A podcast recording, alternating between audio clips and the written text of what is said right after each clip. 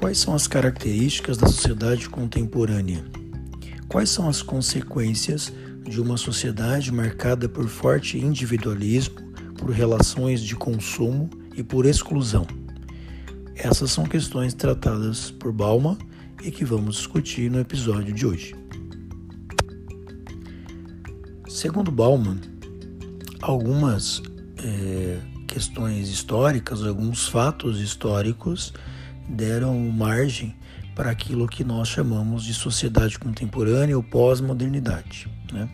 Então, a pós-modernidade é o momento que nós vivemos, é esse período que nós vivemos na atualidade, que já não corresponde mais às expectativas é, do passado, ou seja, as teorias que explicavam o indivíduo e os fenômenos da sociedade já não dão conta de é, absorver, de, de definir é, o que é a sociedade contemporânea.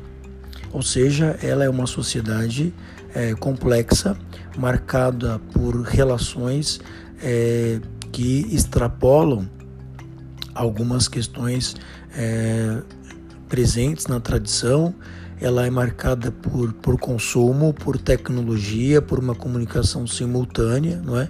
E isso começa já a, a ocorrer a partir de alguns fatos históricos. Né? Já no final do século XIX, nós temos a chamada fragmentação do trabalho, nós temos uh, um, um, sistema que é o sistema capitalista que fragmenta as relações de trabalho, o indivíduo que já não é mais consciente daquilo que ele produz, já não é sujeito da sua produção, portanto é alienado de si mesmo, da sua capacidade de refletir aquilo que produz.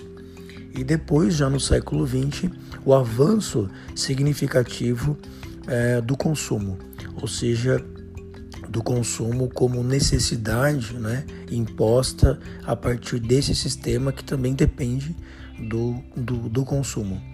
Uh, nesse sentido, o avanço das tecnologias, hoje as redes sociais, uh, essa mudança radical no mundo da comunicação, segundo Bauman, favoreceu uh, esse, esse aspecto líquido da sociedade contemporânea, favoreceu essa nova realidade marcada por individualismo, por necessidade de satisfação imediata né, do desejo.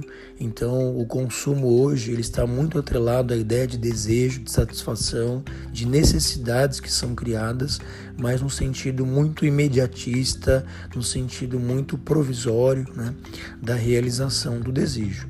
A ideia, quando nós pensamos em consumo, nós pensamos em satisfação do desejo.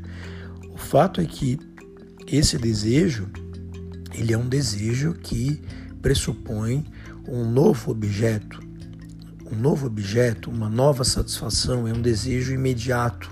Então, a cultura de consumo é uma cultura da substituição, é uma cultura que apresenta sempre o novo, portanto, um novo desejo a ser satisfeito é, e a promessa da felicidade a partir da satisfação. Se nós aderimos é, a esse jogo, nós então somos mais suscetíveis à, à satisfação. Ou seja, hoje o consumo ele está totalmente ligado à ideia de satisfação, de desejo e ao mesmo tempo de substituição. É preciso gostar de uma coisa nova, é preciso é, se satisfazer com a partir de um novo prazer e isso é desejo, isso é consumo. Nesse sentido, o indivíduo ele fica mais suscetível a, a, a satisfação, a adentrar o seu, seu eu particular, o seu ego, porque é uma ideia de satisfação muito ligada à satisfação egoísta, não é aquilo que é o meu desejo, os, são os meus propósitos, os meus objetivos, e nesse sentido há um individualismo exacerbado à medida que as possibilidades de realização elas estão centradas no eu, no ego, no indivíduo.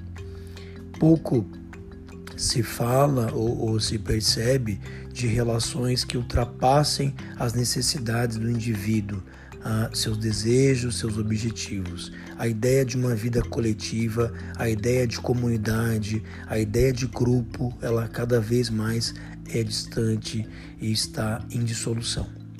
Ah, é uma sociedade de consumo que reforça a todo tempo a ideia de que somos é, pessoas individuais, de que devemos nos preocupar com os nossos objetivos, com os nossos propósitos. Né?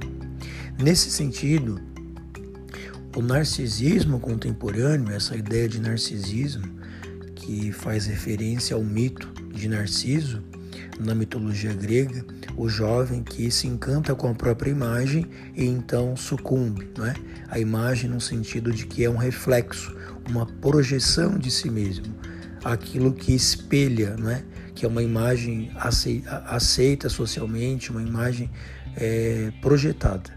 Então Narciso, contemplando a própria imagem, ficando fascinado com a própria imagem, ele então cai no lago e se afoga, né? a essa referência ao mito grego de Narciso.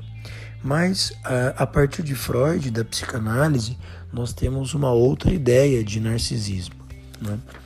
E segundo Freud, o narcisismo é, representa essa identificação exacerbada com a própria imagem, com uma imagem projetada. Né?